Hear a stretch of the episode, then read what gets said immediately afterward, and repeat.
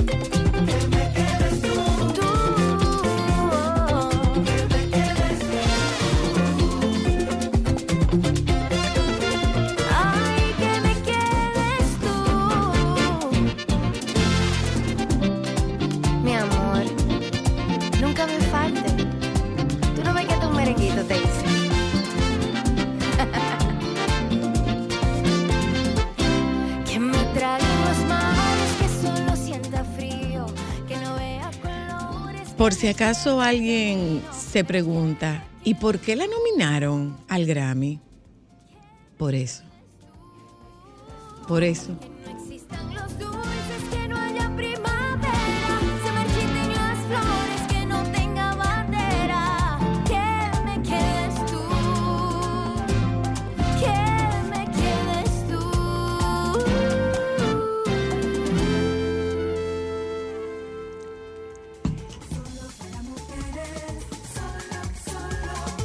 Podemos decir que es una felicidad feliz, una felicidad muy feliz, la de encontrarnos con la noticia de la nominación de Techi Fatule a los premios Grammy latinos y es que la nominaron por esa canción que estábamos oyendo, un merengue bellísimo, se llama Que me quedes tú. Y de verdad eh, nos da a quienes, a, quienes queremos de manera tan distinta, a quienes estamos en ese entorno íntimo, cercano de Techi, eh, eh, nos produce muchísima alegría y muchísima satisfacción, porque esto es lo que se llama ir en pos de en pos de tu sueño y que te vas en pos de tus sueños con, un plan, que te vas con un objetivo, que te vas con dedicación, que te vas con enfoque. Ya lo he dicho yo en muchas otras ocasiones que una vez le pregunté a Juan Luis Guerra cuál era, cuál era la proporción entre la proporción del éxito de un artista y el gran Juan Luis Guerra en su momento me respondió que 5% era talento, 85% era disciplina. Y cuando tú tienes el talento, la disciplina, el objetivo, el enfoque, tú consigues esto que es definitivamente un, un, espacio para entrar a lo que puede ser considerado como la como las Olimpiadas de la música latina. Y eso es un gran reconocimiento a todos estos años de, de Techi, de cantar en, de cantar en restaurantes, de cantar en bares, de irse a estudiar, de irse de gira, de, de llenar, eh, de llenar eh, eh, foros, de, presentar espectáculos y cada uno de los espectáculos fue creciendo cada vez más y cada vez más y cada vez más y hoy lo estamos viendo. O sea, Techi está nominada a los premios Grammy Latinos. Felicidades, Mariel Stephanie. Felicidades. Bueno, no, no fue a Mariel Stephanie, fue a Techi, la, cantautora que la han, la han iluminado. Eh, de verdad que nos produce muchísima, muchísima, muchísima alegría. En casa andamos saltando en la punta del pie con esto. Felicidades de, de Teazoila, de Coco y Cristal. Y felicidades de todo el equipo de, Solo para Mujeres. Nos produce muchísima alegría, Techi. Mucha, mucha, mucha, mucha, mucha alegría. Esta carta de presentación que, que te lleva a la nominación de los Grammy Latinos. Bueno. Oyentas, les cuento que nosotras esta tarde tenemos un programa eh, bien, pero ¿te vas a referir al tema de lo del presidente? Yo creo que se se ha referido mucho al tema del presidente y lo que ocurrió. Eso es mm, ir a hacer, no es que no supiera aprovechar el escenario, es que yo creo que esta jovencita fue hacer una pregunta para la cual ella no estaba preparada. O sea, ella no preparó un, un argumento lo suficientemente sólido como para, como para poder esperar una respuesta o interactuar con el presidente. Eh, lo han titulado como debate, no, no me pareció en lo absoluto que se tratase de un debate, porque ella no se quedó a esperar la respuesta y lógicamente no se quedó a esperar la respuesta porque tampoco es que pudo articular muy bien la pregunta que ella hizo, que se especula que pudo haber sido una pregunta que le hizo alguien, que le envió alguien, que tiene que ver con la agenda del, colectivo en el que ella activa, pero lo cierto es que Lucía, lo que pudimos ver, Lucía totalmente... Eh, Lucía totalmente perdida en, en la construcción de la pregunta. De verdad que sí. Y eh, no importa de dónde sea, un presidente merece respeto. Un presidente merece respeto. Usted no le hace una pregunta a un presidente y se voltea y lo deja con su palabra en la boca. Y la moderadora, le, la moderadora justamente eso es lo que ha dicho. Se supone que esta es, este es un intercambio con este es un intercambio con respeto y fue faltarle el respeto a la investidura de un presidente, que puede ser el presidente de donde fuera, pero es faltarle faltar el respeto a la investidura de un presidente. No estoy hablando de si hay o no hay racismo, no, no, no, eso es, eso es una construcción deficiente de una pregunta y una reacción que es una reacción irreverente, no, irrespetuosa. No es una reacción irreverente, pues puede ser irreverente siendo respetuoso. Esto fue una reacción irrespetuosa eh, frente a un mandatario de una nación, que por demás es la nación dominicana.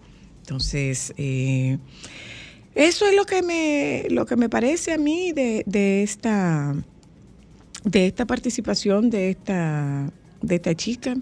Después de ahí, ah, bueno, que, que le han subido los seguidores en no sé cuántos miles. Vamos a ver cuántos permanecen.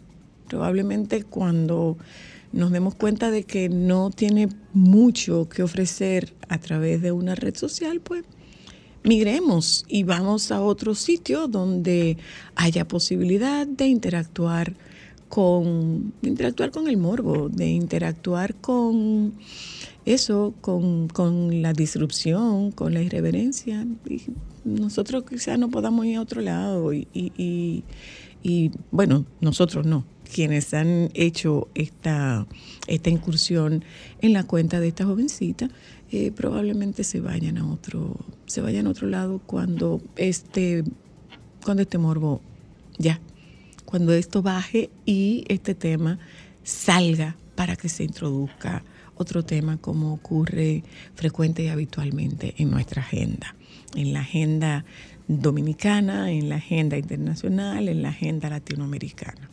Eso es lo que, eso es lo que puede suceder. Eh, si no tienes nada que ofrecerme, ¿qué hago yo buscando donde tú no tienes nada que ofrecer? No lo asumo, no es un discurso que asumo personal, es lo que pienso que pudiera ocurrir. O sea, han subido todos estos seguidores y ya después que tú mm, tu contenido no tenga ningún atractivo para mí, bueno, pues esos seguidores van a comenzar a migrar y se van a ir a otra cuenta donde haya igual número de oportunidades para generar este escarceo que se ha generado. Eh, esta tarde Hablamos con Aileen Glass y Brenda Tavera sobre el primer Congreso Internacional de Educación y Crianza Respetuosa para combatir la violencia en el hogar y la escuela. Eh, señores, hay un curso de autodetailing, o sea que le dan clase a usted para que usted pueda hacer autodetailing. Eh, sí, pues sí y lo tenemos aquí con nosotras esta tarde. Eh, ya está prácticamente a la vuelta de la esquina el Festival Internacional de Danza Contemporánea EDANCO 2023. Hablaremos con Patricia Ortega para que nos dé los detalles y la doctora Luna estará con nosotras esta tarde para que toquemos el tema de el valor y la importancia de la actividad física en los niños. Esto es lo que nosotros tenemos como contenido para ustedes en la tarde de hoy. Esperamos que ustedes nos acompañen. Esto es solo para mujeres, ya volvemos.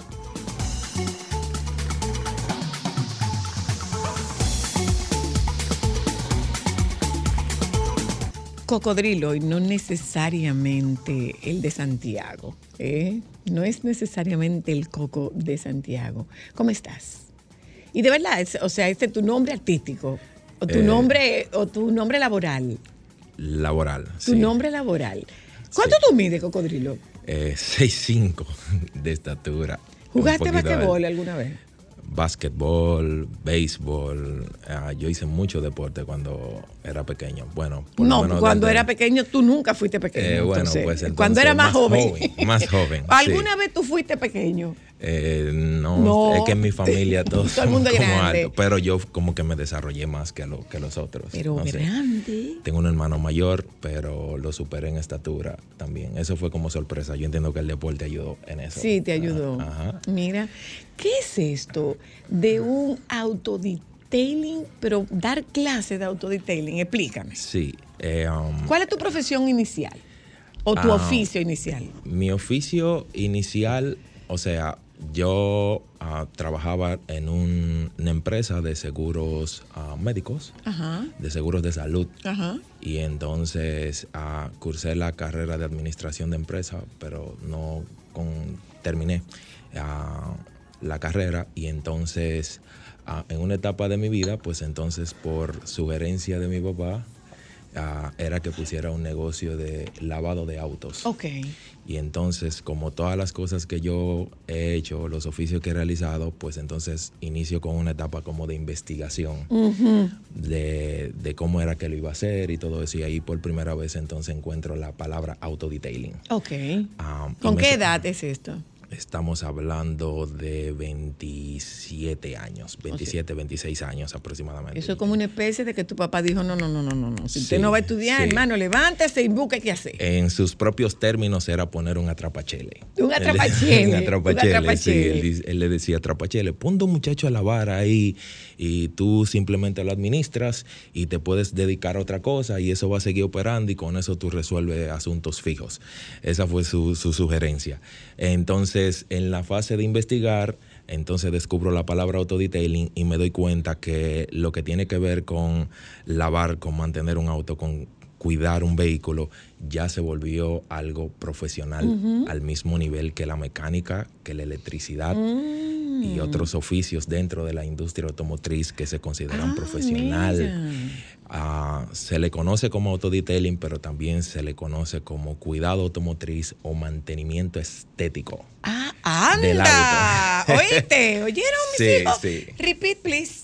Repeat, please. Mantenimiento estético automotriz, o sea, eh, todo lo que tiene que ver con cómo luce un vehículo en términos de limpieza, de brillo y cómo hacer que un auto mantenga su condición como nuevo en el tiempo, hay que hablar con, con nosotros ahora. Ah, y eso es lo que introduce el autodetailing a como la industria automotriz, porque por lo menos la generación de mi papá, ah, mi papá tuvo muchos autos. Y su deseo hubiese querido pues entregarme alguno de esos autos y lo que pasaba era que esos vehículos no podían llegar a mis manos en condición porque ellos no tenían estas herramientas ahora de poderlo mantener, sino que los vehículos hace unos años atrás era simplemente usarlo, o sea, darle para allá, como dicen aquí. Pero ya ahora existen métodos, eh, productos, eh, mecanismos de tú hacer que un vehículo mantenga su condición como Claro. nuevo en el tiempo. Y entonces, cuando yo descubro esto, pues lo que digo, inicio educando a mis clientes sobre el concepto. Porque hoy día, aunque ya la palabra car wash desaparece No. del mercado, son muy pocos. No, yo no, no, quedan, quedan, quedan, quedan. Quedan algunos, pero... Sí, sí, quedan, quedan. Y sabemos Sí. lo que son. Eh, sí, eh, la- el término de car wash Se despla- lo desplazaron. desaparece, Ok. pero, pero la práctica o el oficio del car wash sigue operando disfrazado de, de autodetailing. Ah, o sea que ah, el autodetailing aparece, pero no, no todos los negocios que son autodetailing son de oficio. Esto, esto es más eh, práctico. El autodetailing no es un sustantivo, no es un nombre nada más. Entonces, o sea, tú puedes encontrar un Hay negocio una diferencia entonces entre un car wash y un autodetailing. Marcadísima. Claro, un car por- wash, usted llega, le lavan el carro y va. Exactamente. Justamente porque el car wash se caracterizaba por hacer las cosas en sus propios términos. O sea, en un car wash no existían estándares, sino que las personas iban y le lavaban sus autos con métodos que no estaban, por decirlo así, canonizados o estandarizados. eh, Agua en, y jabón. En, ningún sentido. O Agua, sea, jabón y amorol. Tú podías encontrar un sitio que te lavaban solamente con agua y, ok, está bien. Y podías encontrar otro sitio que utilizaban champú. Entonces, los que lavan con agua te justificaban porque lavaban con agua solamente y los que utilizaban champú también te lo justifican y al final cada quien como que está en su, en su punto. Y así que operamos y así que operamos. Entonces, como que el autodetailing viene a poner un solo estándar de cómo se hacen las cosas y aparecen nuevos métodos como más apropiados que garantizan que realmente un auto se mantenga en el tiempo. Porque sí, señor. tú no podías decir de que um, yo lavo mi auto, pero eh, en un mediano, largo plazo comienzo a ver una serie de defectos en el vehículo de que mientras me están lavando el carro o tumbándole el sucio, me están generando rayones en el proceso. Entonces, ¿cómo yo puedo lavar un vehículo sin generar daños a las superficies que lo conforman eh, durante ese proceso de lavar? ¿Cómo yo puedo lavar un vehículo de la manera saludable? ¿Eso es lo que tú enseñas? Sí. Ok. ¿Y dónde tú enseñas eso? Yo estoy ubicado en la calle a Víctor Garrido Puello, número 174, Evaristo Morales. ¿Y qué, Tengo ocho meses ahí. ¿Qué hay ahí? O sea, ¿tú tienes un autodetailing o tú tienes una escuela? Eh, no, yo tengo un auto de autodetailing. Ah, yo ejerzo detailing comercial ahí, pero también tengo una cabina uh, equipada para dar los entrenamientos. Estos entrenamientos no son de volúmenes de personas. Eh, yo solamente... ¿Y quién viene a ese entrenamiento? O ah. sea, ¿es a nivel operario o es a nivel administrativo? Mm, es interesante. ¿eh? La mayoría de personas que yo he entrenado son jóvenes emprendedores. Que quieren poner un auto de Emprender. Y es algo que es buenísimo porque ah, nosotros siempre hemos conocido los famosos como lavadores. Lavadores de autos, que son jóvenes que ah, se lanzan a las calles. ¿Dónde se reclutan esos muchachos? Ah, la mayoría de ellos son de barrios. O, sea, o, se van rotando desde los distintos autodetailing. No, no, no. La mayoría de estos jóvenes son, son de barrios y generalmente los negocios para hacerse de este tipo de personales eh, generalmente es por Facebook que aparecen, porque el perfil del lavador, o sea, la persona que atendía los autos en el car wash, ah, vamos a decirlo claro, o sea, no era una persona con la mejor educación. Sí, sí, sí, ah, no, no, era un perfil, no, era un perfil, elaborado, no era un perfil eh, elaborado. Es un banquillo era de un perfil de obrero. exactamente, un banquillo de agente libre que no todo el mundo quiere tener muchos problemas tienen estos jóvenes, o sea, económicos, eh, eh, en su mente tienen situaciones diferentes y entonces eh, tienen, pueden aparecer con mañas sin ningún tipo de valor. O sea, a esos jóvenes tú le, tú le dices, mira, ustedes tienen que hacer el trabajo con calidad, con responsabilidad. ¿Qué se imparte en esa clase? ¿Qué se imparte en esa, en esa capacitación? Puntos como que primero una base conceptual del autodetailing, porque es increíble que aunque ya el término aparece fuertamente en el mercado, sí. Ah, hay una carencia. Pero tú sabes que, pero tú sabes qué pasa, eh, eh, tú sabes qué pasa, Cocodrilo, que se, se ha llegado a pensar que autodetailing es un servicio exclusivo para grandes marcas que si tú tienes un carro utilitario, tú lo puedes llevar a un lavadero automático y tú y, no va a pasar nada porque eso está por encima de, mi, de mi capacidad. Por ejemplo, eh, a, mí, mi, a mi vehículo le da mantenimiento eh, Lavacar de Jaime Simón. ¿Qué ocurre? Pero está lloviendo, ¿tú vas a llevar el carro a lavar? Sí, yo la voy a llevar a lavar aunque esté lloviendo, porque realmente yo no estoy llevando el vehículo a lavar porque esté sucio solamente. Yo estoy llevando el vehículo a lavar porque el lavado le da un mantenimiento a la pintura. Correctamente. Y que la mayoría de personas cuando hay climas lluviosos no se animan a lavar porque ellos lavan queriendo que el auto le dure el mayor tiempo limpio. Y no te puede durar el tiempo, todo ese tiempo limpio. Eh, eso es como lo que le impide. Pero, pero para lavar eh, tiene que haber una frecuencia para lavar. Por ah. ejemplo, yo enseño a, a las personas a que, por lo menos aquí en el distrito, porque yo hice cuatro años de autodetailing en la zona oriental ah, y voy para un año aquí en el Distrito Nacional. Yo educo a las personas a que laven una frecuencia de cada 15 días. Cada 15 días. Cada 15 Tú días. sabes que eso estaba yo pensando. Llueva, o sea, truene o haga relámpago. de repente, ayer yo iba pasando, yo, yo iba de, de regreso a casa y dije, bueno, eh, mi vehículo está limpio, no, el- creo que fue el sábado, mi vehículo está limpio porque acababa de salir de, de- de mantenimiento, entonces me entregaron el vehículo lavado, lógicamente. Sí. Pero yo decía, toda esta contaminación, toda, todo este smog, toda esta polución, Así es. se le pega a este vehículo. Sí, ese es un factor. Factores como, primero, uso de los autos. Las personas que tienen un vehículo de uso privado le dan, lo exponen, van al colmado en el carro, van al gimnasio en el carro. Bueno, aquí Aquí no se puede usa, caminar. Aquí no puede caminar. Una persona que tiene su vehículo no va a usar transporte de ninguna otra categoría. Uso de los autos.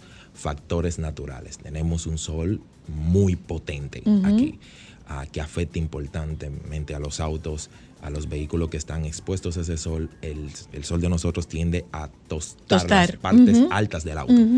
Tenemos una lluvia que contiene altos minerales y que crea manchas en las superficies donde cae. Y el agua, El, el agua con, el que usted, con la que ustedes lavan. Sí, particularmente, por ejemplo, yo utilizo filtros en el agua. O sea, el, agua con la que se lava el auto, eh, yo creo que es mejor que la, que la- la- con la que uno mismo se baña.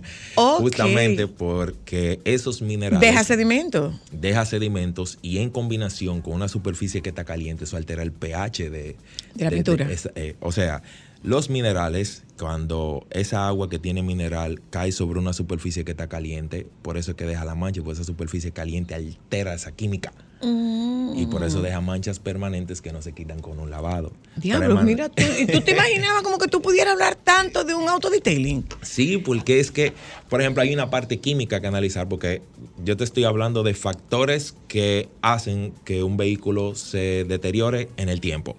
Ah, las personas usan Y eso mucho que no hemos entrado al interior. No, estamos hablando de afuera. No hemos entrado al interior. Ah, uso de los autos, elementos naturales, personas que viajan mucho ah, fuera de la ciudad. Que tienen situaciones con los insectos. Impactar un mosquito Ah. a 120 kilómetros, a 100 kilómetros, es darle un peñonazo al carro. Oh, En el- ¿En serio? Claro que sí. Y deja unas, unos chips, deja unos picados. Sí. Y eso ah, deteriora todo el frente del carro, incluyendo pantallas, bonete, todo el frente del vehículo, incluso el cristal Ok. también. Entonces, existe manera como de evitar que ese impacto genere un daño mayor al nivel de que tú tengas que reemplazar. Por ejemplo, de un vehículo moderno, dos pantallas originales te cuestan mucho dinero. Mucho.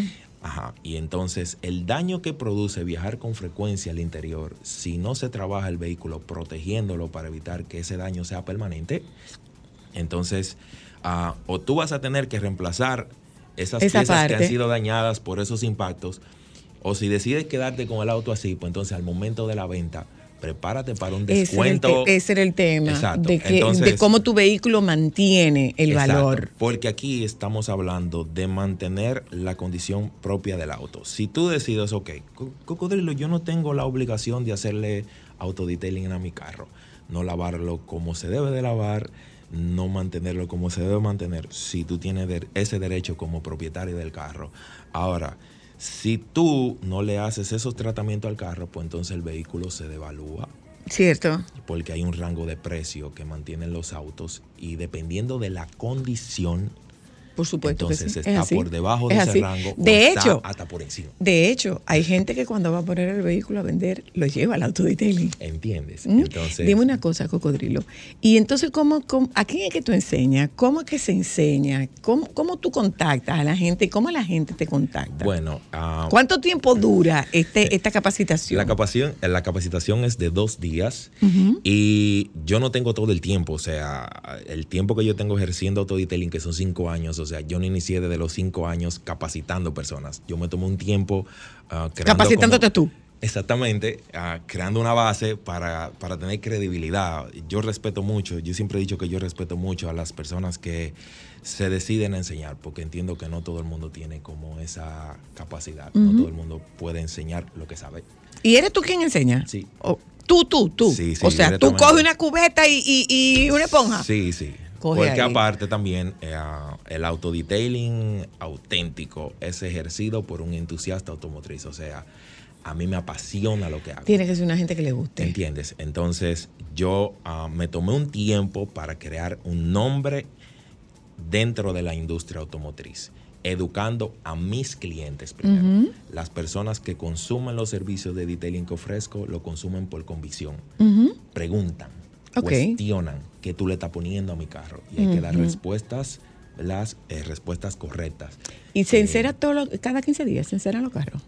Eh, se pueden encerar cada 15 días, va a depender mucho del tipo de cera que se ponga, porque ya eso evolucionó. ¿Y la temporada? Si llueve mucho, ¿se encera todo, cada 15 mm, días o no? No, no necesariamente. ¿Y con este calorazo, recomendable eh, cada 15 días o no? No, por lo menos si es una buena cera auténtica 2023, yo entiendo que una persona puede encerrar mes y medio, dos meses y se mantiene muy bien el auto porque las ceras cambiaron la tecnología. Oye, antes, sí, la cera y qué bueno que te introduce ese tema, porque por lo menos la cera ha sido, ah, si se puede decir, como el producto, el tratamiento más revolucionario de la historia del cuidado automotriz. ¿En serio? En del auto.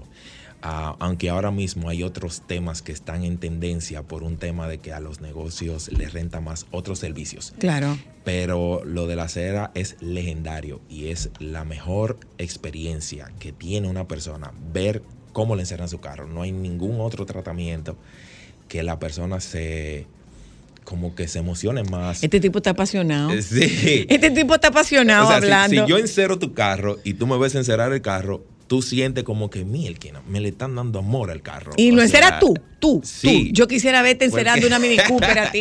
Yo quisiera verte encerando un Suzuki Swift o sea, sí, porque por lo menos. El Suzuki allá abajo y tú aquí arriba. Bueno, tengo unas alfombras para mis rodillas en esos casos, tú sabes, porque también yo trabajo con mucho vehículo uh, racing. Ajá, y los racing son muy bajitos. Entonces yo me ayudé ahí, creo que la mejor inversión que he hecho, unas alfombras que hay para las rodillas. Mira, ¿y, cómo se ponen en contacto contigo para ir a tomar clases? Oh, fácilmente. ¿Y las mujeres toman clases? No. No. No, no. De hecho, con las mujeres hay un proyecto que eh, lo estoy logrando al paso porque en términos general la mujer no tiene mucho ánimo para el tema del cuidado automotriz. Estoy hablando en términos general.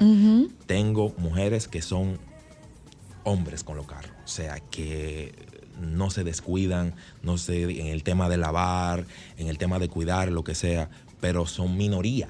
Ah, no, yo, yo con eso. La mayoría de mujeres, en términos generales, le dan para allá yo, no, no, no. Probablemente una mujer sienta más ánimo y no, este, o sea, mi comentario no viene como, como, como a tirarle a pullas a las mujeres, no. Probablemente una mujer sienta más ánimos en cuidar la casa, mantenerla limpia y no son muy de los autos. Muy de los autos son los hombres. Si es una mujer que tiene un varón en su casa, bueno, pues el varón que coja su carro y que lo lleve al auto Bueno, eh, si tú supieras que, tengo muchos esposos que, han asumido exactamente. Claro, es, que es, que es, una tarea masculina. Le dan ellos su carro y le Esa es una tarea masculina. Esa es una tarea masculina. De hecho, una vez yo iba a hacer una campaña con eso y mejor decidí porque yo iba a exponer a esos hombres. O sea, la labor que ellos hacen de quitarle el carro y devolvérselo como debe ser. Como debe ser. Como debe ser. ¿Por qué? Porque a esos hombres no les gusta prestarle su carro a las mujeres. Eh, sí. A los hombres no les gusta prestarle Lo que pasa es que hay unos miedos y unas cosas que yo no me voy a meter en ese no, tema. No, es verdad que nosotros, no es verdad que nosotros manejamos peor que ustedes, porque para los fines del lugar, ¿quiénes nos enseñan?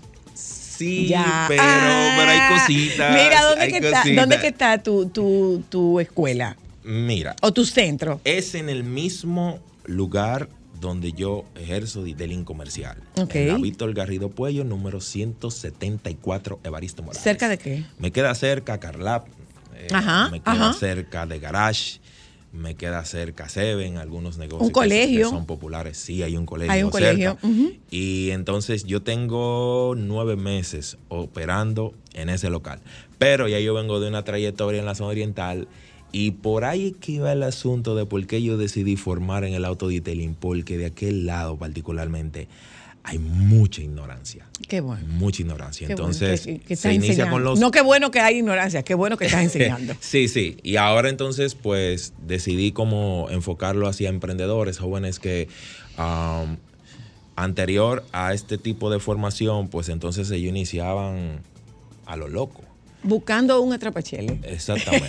Pero esta Gracias. es para ustedes. Gracias, Cocodrilo. Vámonos Sí. un momento a publicidad. Regresamos de publicidad. Ahí está la doctora Luna. Lynn Glass está con nosotras también. Esto es solo para mujeres. Ya volvemos. Solo para mujeres, solo, solo. Solo para mujeres.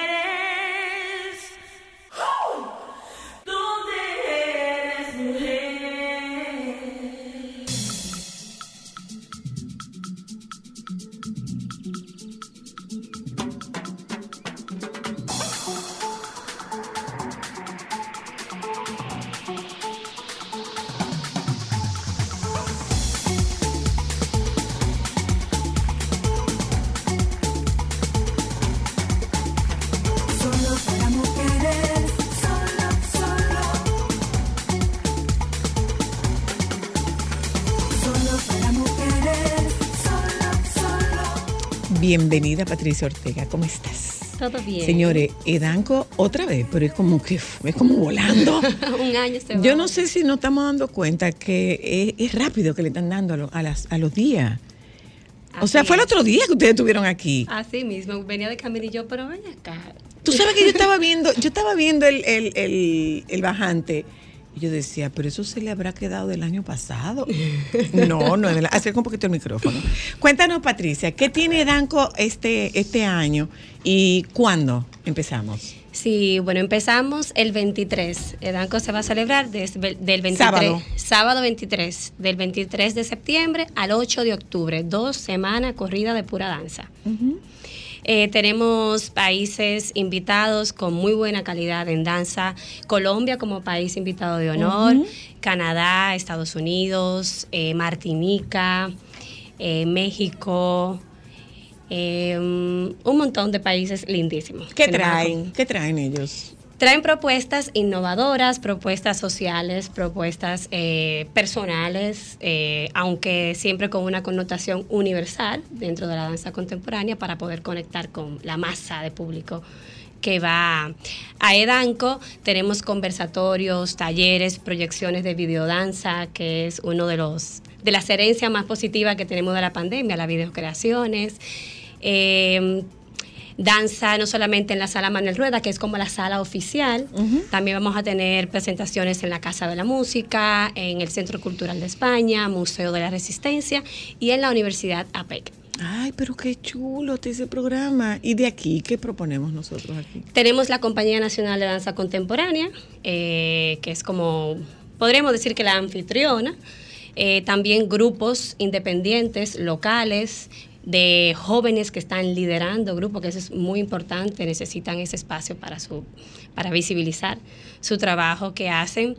Eh, también en la Universidad de APEC vamos a tener un conversatorio muy interesante de qué está pasando con la danza en la universidad, por ejemplo. ¿Y qué está pasando con las danzas en las universidades? Hasta ahora se maneja a nivel de grupos culturales o asignaturas que son optativas.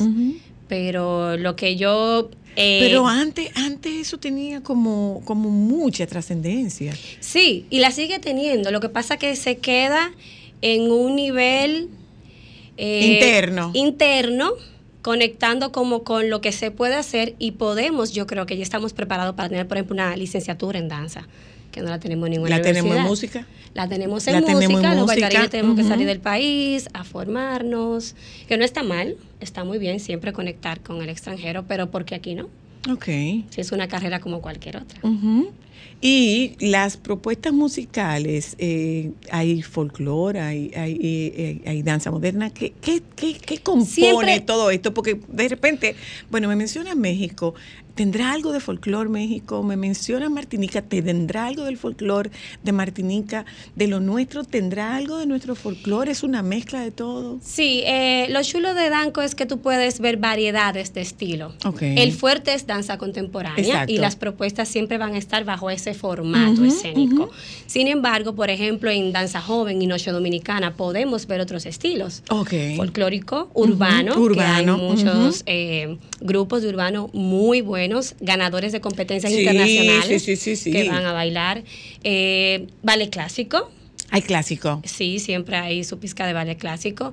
Eh, básicamente eso, tú puedes ver danza clásica, tú puedes ver contemporáneo, tú puedes ver urbano, tú puedes ver folclore, neoclásico.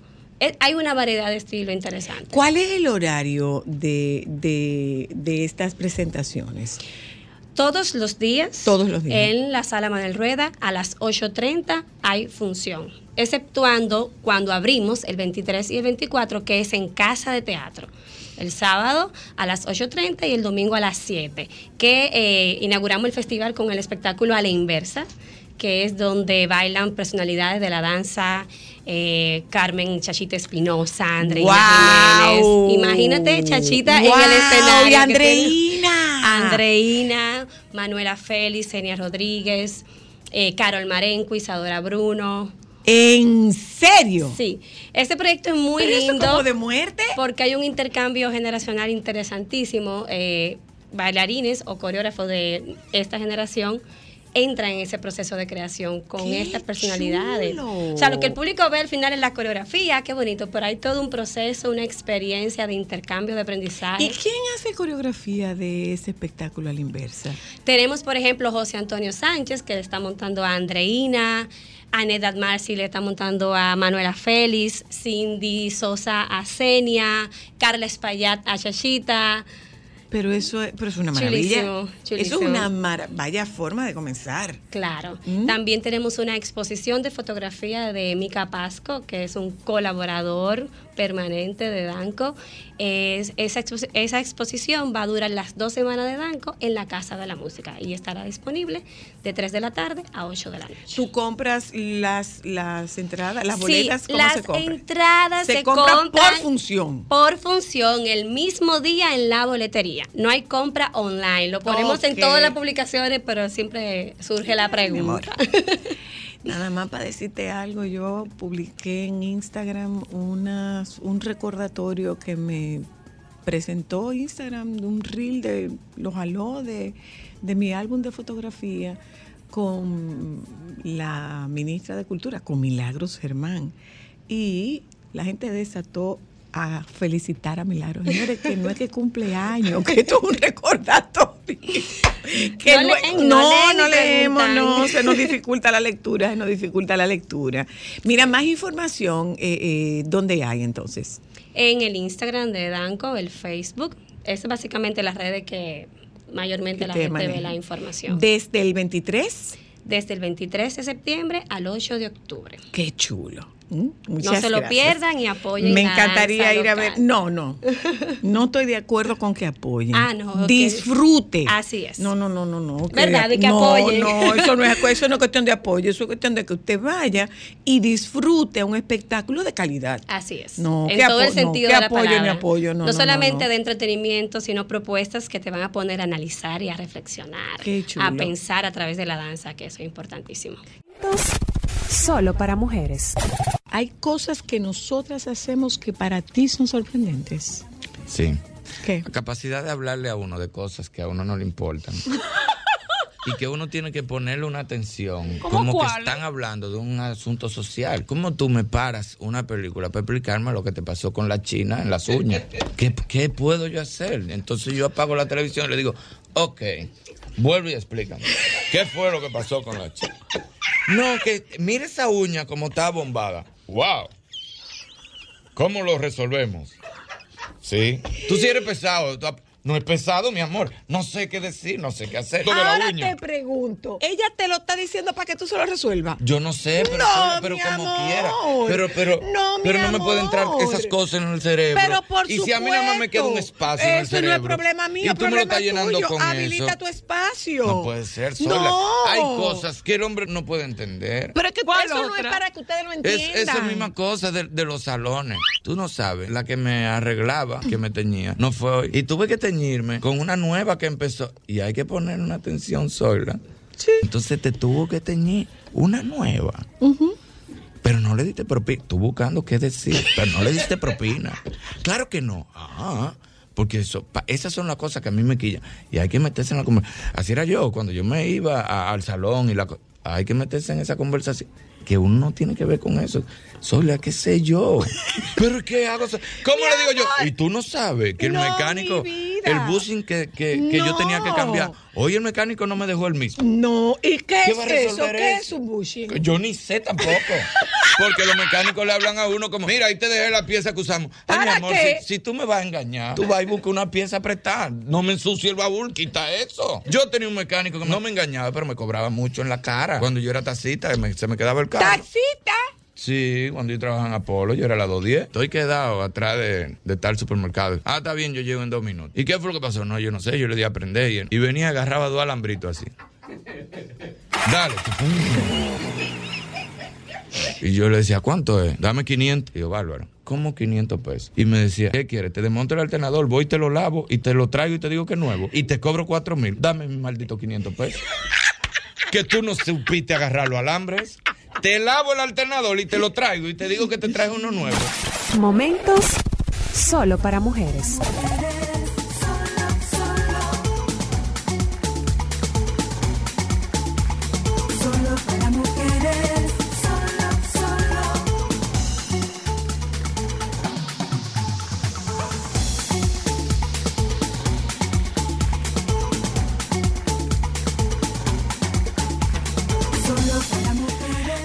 Encanta ese corte de Irving, me encanta.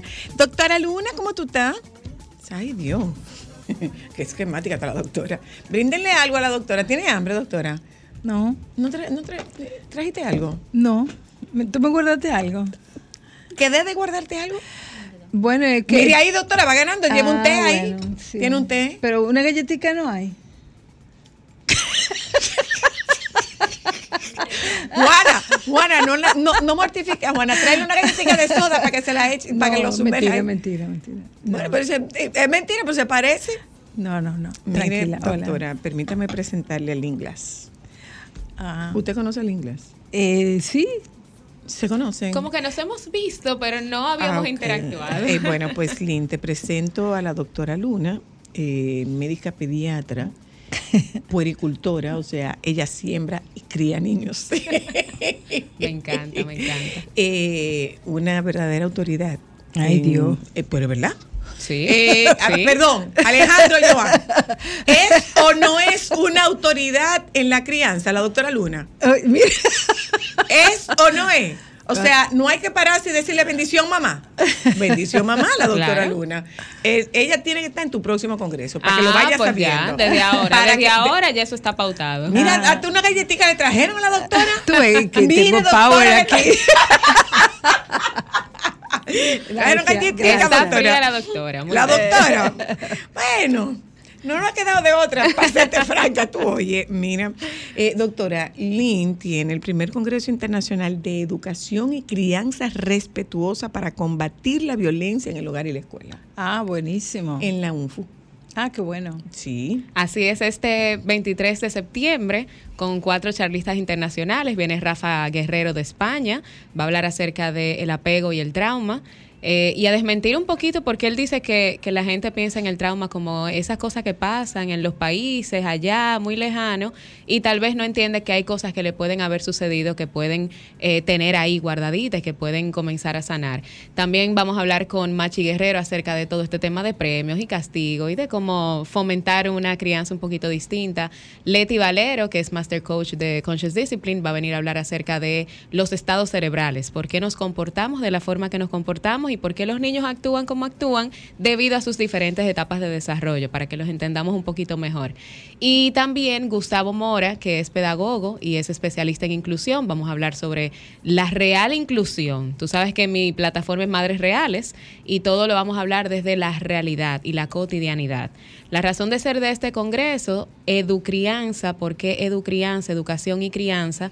Es porque escuela y hogar, los dos lugares donde los niños pasan la mayor cantidad de tiempo. Y al final, si no estamos en sintonía, si no estamos eh, haciendo las cosas de la misma manera o tal vez guiando al niño de la misma forma, pues entonces algo que hacemos en la casa lo debaratan en la escuela o viceversa. Entonces, mejor que vayamos en la misma sintonía. A mí siempre me gusta, Zoila, eh, no sé si tú recuerdas que hace cuatro años yo vine aquí a hablar de Madres Reales Talks, era otro evento que yo tenía y era para niños más pequeñitos. Pero siempre me encanta enfatizar que la crianza respetuosa no es una crianza de que el niño haga lo que quiera, porque tú sabes que se- se, puede malinterpretar y como que quiere hacer pensar que es que, los padres no tienen autoridad y es todo lo contrario. Seguimos siendo autoridad, seguimos siendo guía de nuestros hijos y seguimos colocando límites. No cambia el fondo, lo que pudiera no cambiar al 100% es la forma, pero sí podemos hacerlo de una forma más empática, más con conocimiento de causa. Me encantó ahorita cuando estaba hablando Cocodrilo acerca, mi, mi papá no cría, no, no cuidaba bien el carro porque no tenía herramientas. Y decía, eso aplica a la crianza de ahora. No estamos echando tierra a la crianza tradicional, porque yo particularmente mantengo muchas cosas de mi crianza, eh, los valores, los límites, el respeto pero tal vez pudiéramos modificar un poquito ese criar con castigo físico, con violencia, con gritos y hacerlo de una forma más empática. Y a eso es que apostamos a ver si disminuyen un poco esos números o disminuyen mucho esos números de la violencia física que sufren muchos niños todavía en la República Dominicana, en el hogar y en la escuela.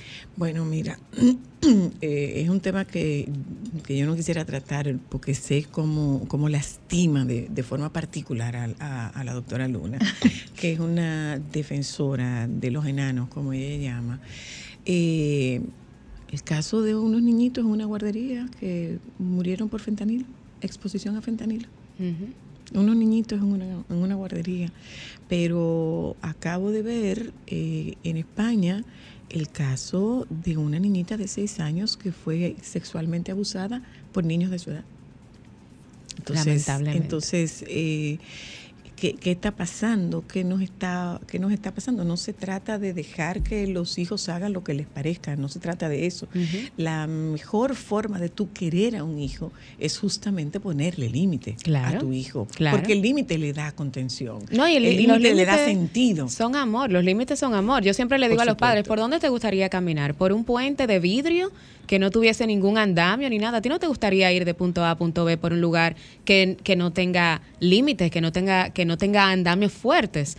Y eso es lo que tenemos que hacer para nuestros hijos, un puente seguro, un puente con límites, un puente lo suficientemente estructurado para que nuestros hijos vayan de punto A a punto B, porque me encantaría mí criar en un búnker, como ve el mundo a veces y las cosas que uno escucha, me encantaría yo criar en las cuatro paredes, pero yo estoy criando para el mundo, yo estoy criando para la vida. Entonces yo tengo que criar a mis hijos para que se desenvuelvan en el mundo real. Pero ese mundo real yo no los tengo que mandar allá para que se comporten igual que el resto. Yo los tengo que mandar allá para que cambien un poquito ese mundo. Eh, el otro día alguien me decía, bueno, pero es que imagínate, ahora los niños todo es likes y todo es redes sociales. Y yo, no todos. No todos, y si seguimos enviando niños así, entonces qué mundo queremos construir. Y no se, no se cambia la corriente del río con, con una piedrecita, se cambia una, una piedrecita a la vez, se cambia un paso a la vez.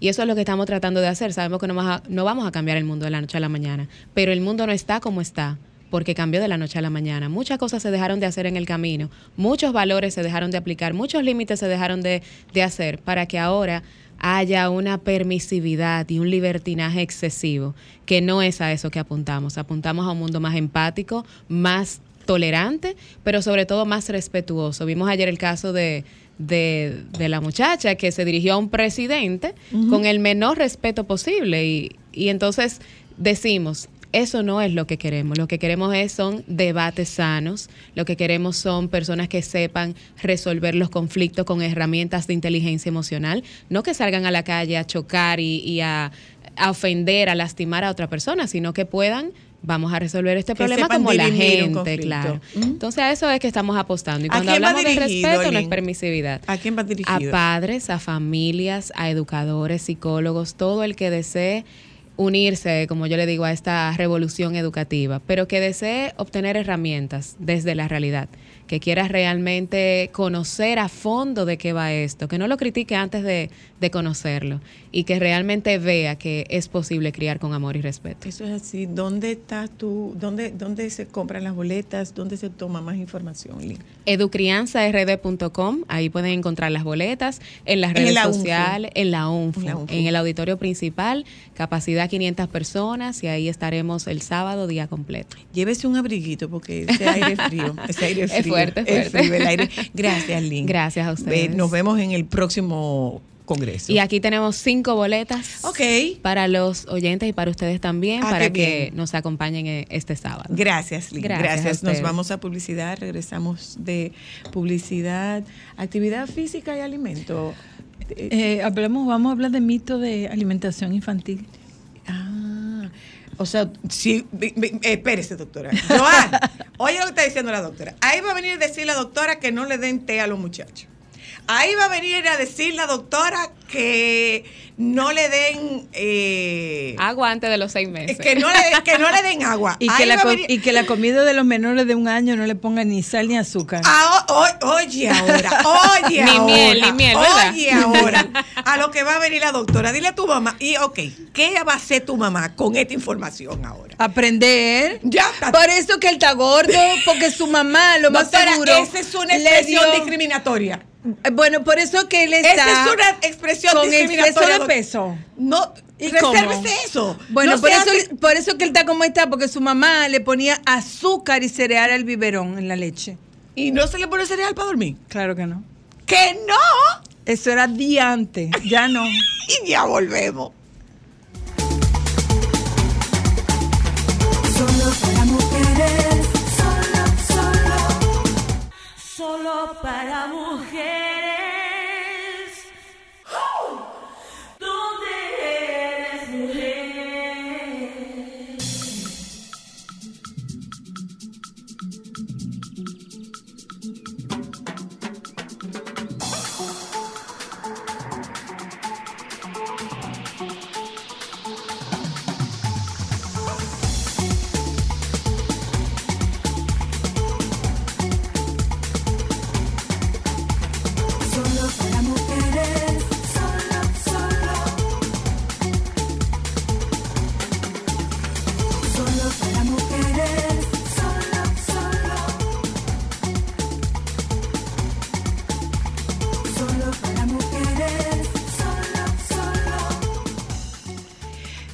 Doctora Luna, médica pediatra, puericultora, criadora de niños, sembradora y criadora de niños, y los riega hasta florecer.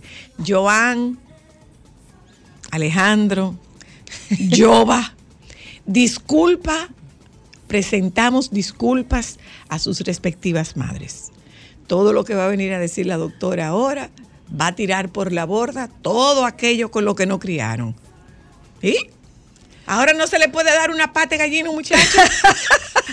Ahora no le puede dar una pata de gallina muchacho. No, mira, lo que sucede es que. Usted fue hay- chiquita, comió pata de gallina. Pero hay que hay mucha. Y comió cocote. Hay muchos mitos en, to- en torno a la alimentación infantil. Y hay muchos que se han.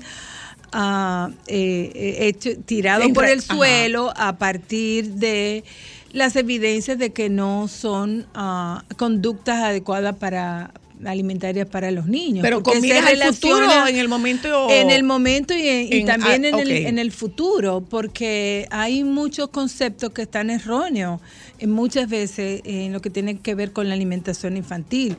Uno de ellos es, por ejemplo, eh, la manera en que nosotros servimos a los niños y le, le tenemos una gran proporción, una gran cantidad Sí, de comida, sí. eh, porque entendemos que ellos se lo tienen que comer, eh, sin embargo, Y se les no reconoce las necesidades que los niños tienen. E inclusive en ese intento de que se lo coman todo y que me deje el plato vacío, su- limpio, eh, utilizamos la fuerza y utilizamos la violencia para que los niños coman. Eh, de- desestimamos esa capacidad que tienen los niños de a- autos, de sentir que están satisfechos, de que no quieren más, y entonces lo que obligamos es que esa, esa señal de, de, De saciedad. de saciedad, eh, los niños la desconozcan porque lo obligas a comer mucho más.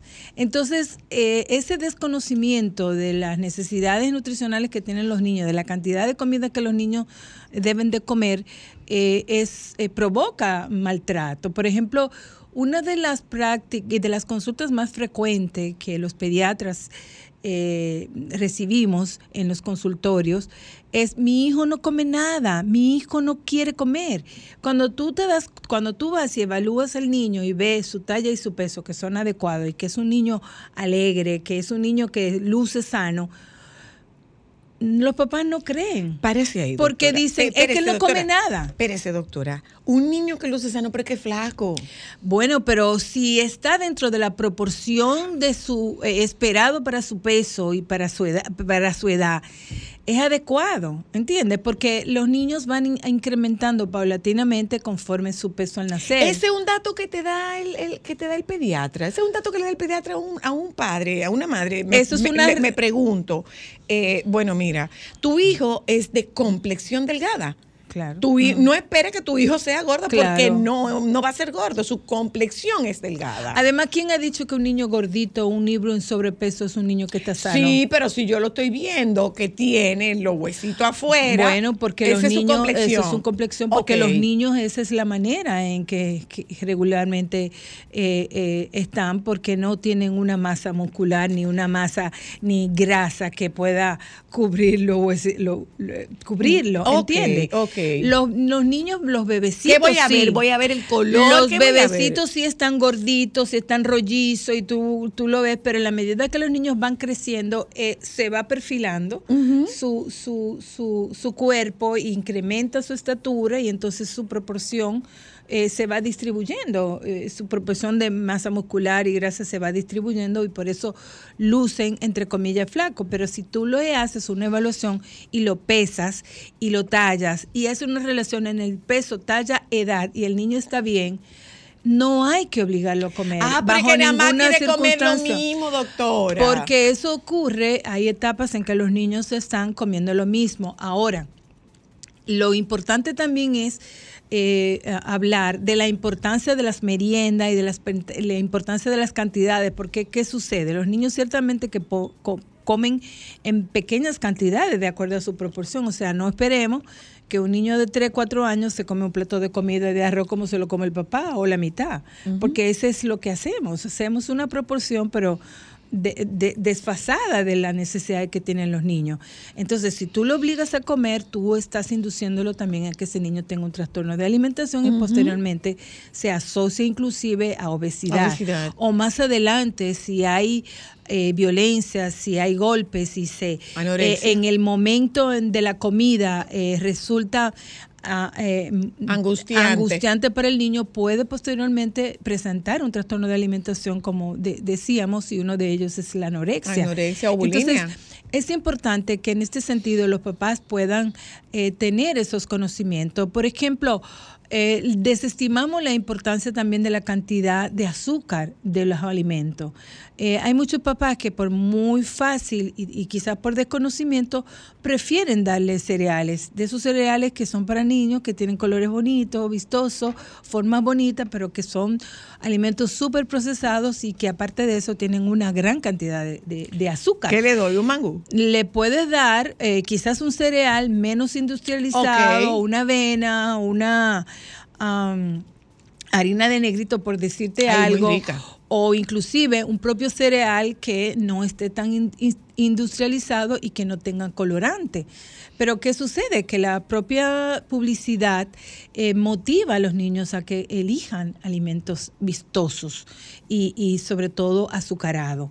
Es importante Eso, también... eh, perdón, perdón, doctora. Alimentos vistosos. O sea, Sí. ¿qué papel juega la visual en la comida de un niño? Muchísimo, muchísimo. Y por eso eh, eh, se recomienda que, y sobre todo aquellos niños que son melindrosos, porque hay algunos que le entran a todo, en la, diríamos. casa, en, la casa en la casa tenemos los dos extremos. Sí. En la casa tenemos los dos extremos. Pero, por ejemplo- Milán, si se mastica y se traga, Claro, porque hay niños que son mucho más selectivos y entonces eh, que la, como se muestra el alimento es importante para ellos. Y a veces tiene mucho que ver con la con la, textura. con la textura, la, consistencia, el color. Entonces sí, es bueno eh, ponerlo. Pero la en visual es una- fundamental sí, para ponerlo, ellos. Ponerle, por ejemplo, eh, que tú hagas un, un, un sándwich por ejemplo, tú pudieras ponerle arriba una carita feliz con unos puntitos de, de- de fruta o de verdura o del mismo cachú que, utilice. Si utilizas un huevo igual o, por ejemplo, las verduras que a los niños no les gusta tanto, quizás cortarlo en- con moldes que tienen figuritas de, de animales. Entonces sí que es importante eh, cómo tú presentas la comida. Lo otro es también, y es muy importante, eh, insistir en que no es recomendable que los niños tomen jugos procesados. Porque la mayoría de los jugos, independientemente que digan natural, muchos de ellos primero tienen un procedimiento industrial y aparte de eso tienen una adita- adi- adicionan eh, azúcar. Y lo que se recomienda es que le des la fruta. Porque en el propio proceso del jugo, inclusive si tú lo haces en tu casa que exprime na- naranja, tú estás limitando la cantidad de vitamina que puede tener si se come una naranja él solo y también la cantidad de fibra. Entonces hay muchos argumentos, eh, quizás es mucho más rápido que tú le des a un niño un, un juguito en un en un Tetra Una Pak, cajita, ajá. pero lo recomendable es que en vez de ese juguito tú le des la fruta y eh, mm, respetar la discriminación y, y la preferencia de los sabores, porque si nosotros acostumbramos a, a que los niños prefieran los sabores eh, a- a- en Azucarados. dulce, por supuesto que esto se va a mantener. ¿Y, ¿Y por qué es importante que los niños adquieran buenos hábitos de alimentación en los primeros años de vida? Porque se ha demostrado que cuando tienen buenos hábitos de alimentación, los niños lo mantienen durante toda Déjeme la vida. interrumpirle un momento, doctora. Buenas tardes. Aló, Sí, buena. le oigo. Hola. Dígame. Eh, gracias por esa doctora que ustedes tienen ahí. Pero mire, yo tengo un chiquito de 10 años. Y eso que ella dice de acostumbrarlo a los buenos hábitos de alimentación es algo que a mí no me costó mucho. Porque, ejemplo, no le gustan mucho los dulces. Cosa que yo, cuando vamos a los cumpleaños, él es muy selectivo, como dijiste tú. Ujú. Si no le dan un dulce, un chocolate, que le entienda que ese chocolate no se le pegue los dientes, que no le interesa, no se come nada de eso. Mm. Y lo segundo, él no le gusta mucho las frutas. Pero ¿qué sucede? Yo hago lo que dice la doctora, yo se lo disfrazo. Él no me gusta el jugo, un ejemplo de, de mango. A ese mango yo le echo un colorcito de fresa, se lo mezclo, compro unos paquetes de, de frutas que vienen y ahí va el mango.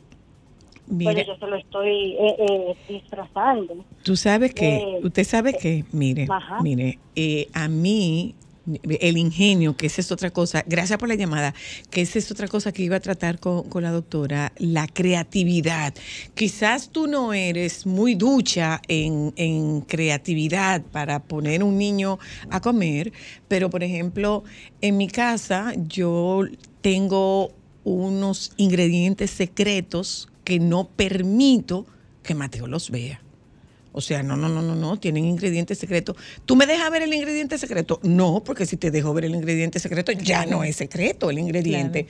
Y entonces, eh, e- ese momento particularmente Tiene que ser un momento eh, lúdico. Es un momento lúdico, Lúdico. es un momento Sí, divertido. claro que sí. Es un momento divertido. Pero cómetelo Entonces, todo, abre la boca. ¿entiende? Mira, muchacho, ven que me tengo que ir, no te ensucies, no bote la comida. Todas esas son elementos que hacen que la comida no se disfrute. Y tú sabes lo que el elemento, tú sabes lo que es el ingrediente secreto. Son tres punticos que yo le pongo de una mermelada sin azúcar. Ese es el Claro. ingrediente secreto.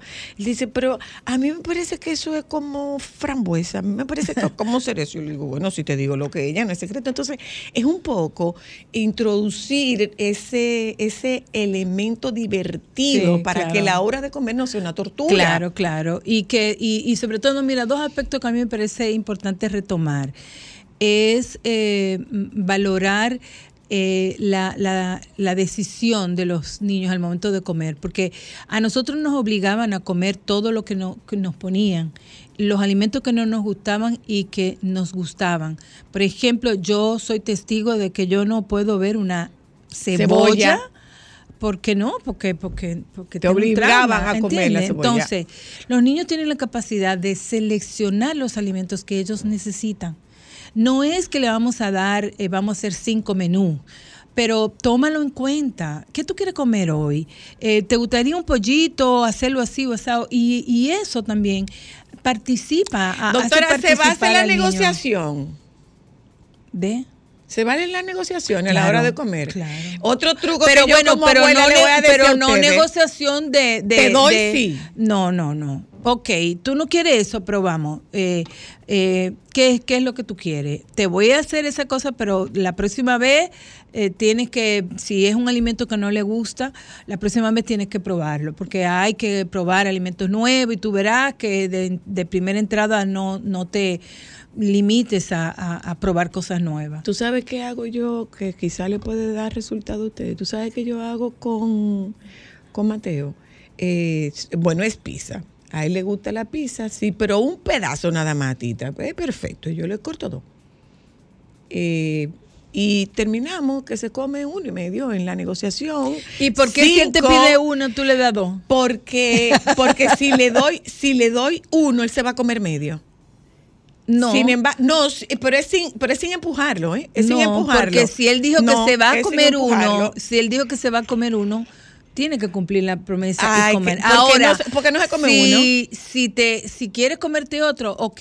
Por la misma razón que usted le decía a su hijo que eran seis cucharadas y le daba 15. Bueno, pero era una manera Eh, eh, ¿Cómo también, era? ¿Cómo era, pero un doctora? un po- ¿Cómo era que usted contaba? Lu- es, es una manera lúdica. que por diga cómo ejemplo. contaba, doctora. Bueno, yo, mi hijo, que él, él decía, no, no, no, no voy a comer, no quiero que cinco cucharadas. Yo hacía trampa, ¿verdad? ¿Cómo Pero era que usted hay contaba? que quitarse esa ¿Cómo era que usted manía. contaba? Yo comenzaba, contaba uno, dos, y me duraba un rato y comenzaba uno. Ay, ya tú dijiste eso. Ay, es que se me olvidó y tengo que comenzar. Entonces, Pero, por eso yo pero le parto dos. no utilicé, no medio. utilicé la fuerza No, ni la no, obligación. no, realmente Y por no. ejemplo, en ese sentido también yo puedo dar testimonio que yo hablaba a mis hijos de proteína, esto es proteína. Tú, tú dices, bueno, pero un niño de 5 años, 4 años, Sí, pero sí. eso él va, Se va él- él familiarizando. familiarizando. Esto es carbohidrato y los carbohidratos eh, hay que hay comerlos con, con, con determinada eh, cuidado porque aumenta mucho de peso. En fin, que la idea es que la nutrición y la alimentación no sea un tema de conflicto con los hijos. Ah, Eso es pero muy espérese, importante. Espérese, doctora, porque es una herramienta de poder. Hola, por la Pues preocupación sí. que tienen las madres. Pero Hola, una falsa preocupación Hola. muchas veces. Adelante. Mire, eh, a lo mejor eh, se puede hacer otro programa con lo que te voy a mencionar, pero yo, por ejemplo, tengo 35 años y a mí me diagnosticaron diabetes tipo 1 a los 8 años de edad. Y en mi casa, el tema de la alimentación fue muy, muy trabajado de forma que, que para mí no fuera traumante. Porque ya de por sí, el hecho de empezar a inyectarme insulina, que llorábamos mi mamá y yo cada vez que me iba a dar un pullón, eh, entonces se le sumaba lo de la comida. Y ese entrenamiento vino Sí. desde los médicos Claro. y asimismo de mis padres a mi entorno de colegio, Claro. del vecindario. eh, y todo, toda una educación y en mi casa todo el mundo se volcó a eso. O sea, no era que en mi casa se iba a cocinar, qué sé yo, una arepa o, o algo dulce y, y Elizabeth se iba a quedar ahí. O sea, eh, influye mucho la conciencia que tengan los padres y Así es. eso y que el, el comer no fuera un castigo. O sea, yo sentí que mi comida era un castigo, una cruz que yo tenía que cargar. O una tortura el Llevé- momento de sentarse a comer. Claro, No. claro. Llevé lonchera, le llevé lonchera al colegio hasta cuarto de Hasta bachillerato. como cualquiera, sí, me Oye, parece tú. muy bueno ese testimonio y justamente eso es lo que buscamos, el que los papás puedan reconocer la importancia de la educación en el tema de la alimentación. En tu caso, que padecías o padeces una enfermedad crónica que la alimentación es muy importante, entonces era necesario y fue necesario, y qué bueno que lo recibiste, tener una educación en torno a qué tipo de alimentos tú podías comer y de qué manera lo podías comer y qué cantidad lo podías comer. Y eso me da a mí la oportunidad de plantear que los niños son entrenables y un aspecto importantísimo es reconocer eso y que los papás tienen que ser ejemplo y que los papás tienen que tomarse un poquitito de tiempo y saber cuáles son los mejores alimentos para sus hijos. Eh, no necesariamente el alimento que esté de moda o el conflé, que, perdón, el, el cereal que te de moda, o la granola o el yogur, es también que tú sepas qué contiene, porque lo que más se recomienda es que los alimentos sean lo menos procesados. A veces nosotros buscamos, por ejemplo, una mantequilla de maní tiene muchísima grasa y es favorable para los niños. Tiene caloría. Entonces tú puedes hacer un desayuno con un sándwich, con una ¿Con mantequilla de maní? mantequilla de maní Ah, y, una, y, Y un una mermelada. guineo, Y un chin de mermelada. O una manzana con mantequilla de claro, maní. Ah, y entonces es, eh, lo importante es que tú buscarle manera. eh, hay algunos niños que no les gusta desayunar, pero eh, eso también tiene que ver con su propio eh, eh, deseo, ¿no? Pero no podemos obligarlo. Ahora, lo que tú pudieras hacer es, si no desayunó, no darle cualquier cosa, sino hacerle una me- merienda de media mañana que sea fuerte. Entonces, tomar en cuenta las meriendas a media mañana y en la tarde, eso es lo que va a favorecer a que tú completes en, 20 en, en- en- en las horas que de actividad, en que tú completes cinco comidas y en esas cinco comidas estén distribuidas las necesidades que tiene tu niño eh, alimentarias y de energía. Doctora Luna. Muchísimas Así gracias, es. doctora Luna. Bueno. Eh, bueno, Joan, ¿no fue bien? Bueno, ¿Se sí, le puede dar con con? Se le dañan los dientes. Anda, diablo. Eh, nos juntamos con ustedes mañana a FIFA Lunar y Criar Latam. Así Ahí es. está, es el, el periódico de la doctora Luna. Y en FIFA Lunar usted va a tener toda la información y las preguntas que usted suela hacer a la pediatra de Solo para Mujeres. Nos juntamos mañana, los compañeros del Sol de la Tarde están aquí. no soltarme. Que me traguen los mares, que solo sienta